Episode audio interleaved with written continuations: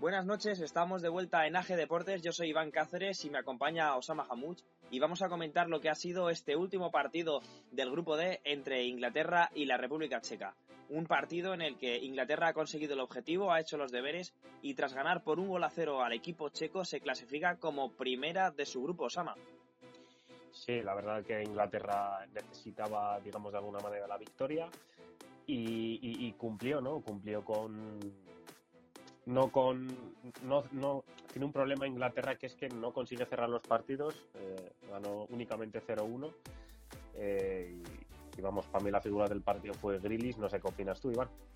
Pues la verdad es que Inglaterra ha tenido un partido muy similar al que jugó contra Croacia, una primera parte, unos primeros 20-30 minutos de mucho nivel, con muchas llegadas, con un Harry Kane que parecía que estaba volviendo a su nivel, había arrastrado dudas el delantero del, hasta ahora de momento delantero del Tottenham, y seguramente las figuras, como dices tú, Grealish ha hecho un gran partido, ha dado la asistencia al gol y por supuesto el autor del gol, de los dos únicos goles de Inglaterra en esta Eurocopa, que ha sido Sterling, ha sido capital, ha sido de los jugadores que más peligro ha creado en la selección inglesa, aunque hay que decir que en el primer tiempo, Osama, los checos las han tenido y han podido empatar en dos o tres ocasiones muy claras.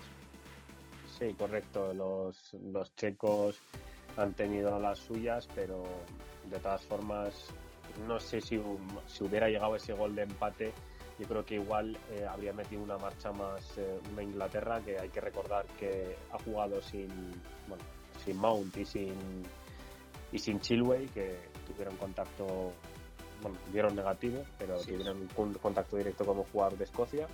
Por lo tanto se quedaron fuera por, por protocolo pero sí que de todas formas eh, Inglaterra tiene, tiene un equipo bastante completo. Ya hemos visto que ha, habido variedades, sobre todo en defensa. De hecho, creo que es la primera vez, si no recuerdo mal, que juegan Walker y Shaw, los dos eh, laterales, juntos.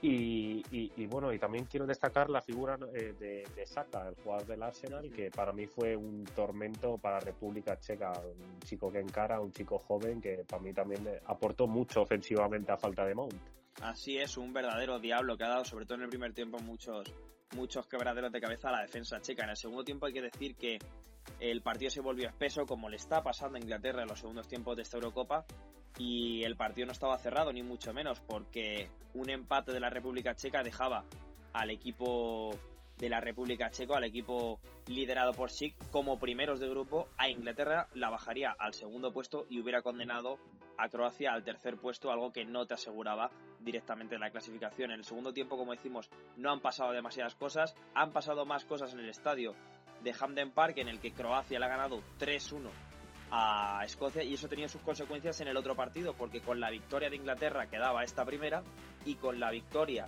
de Croacia y los dos goles de renta por ese 3 1 se ha quedado como segunda y la República Checa ha quedado como tercera. Parece que se va a clasificar como una de las mejores terceras, pero eso sí, ya decimos en tercer lugar.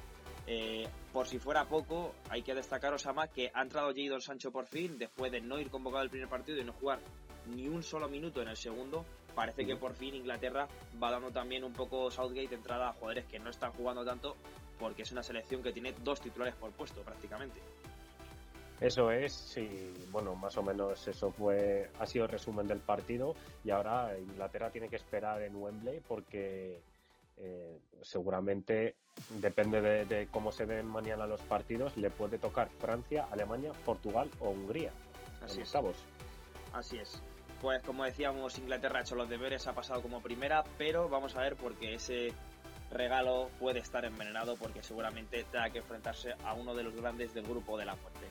Esta ha sido toda la información del partido entre Inglaterra y la República Checa. Iván Cáceres y Osama Hamouch para AG Deportes.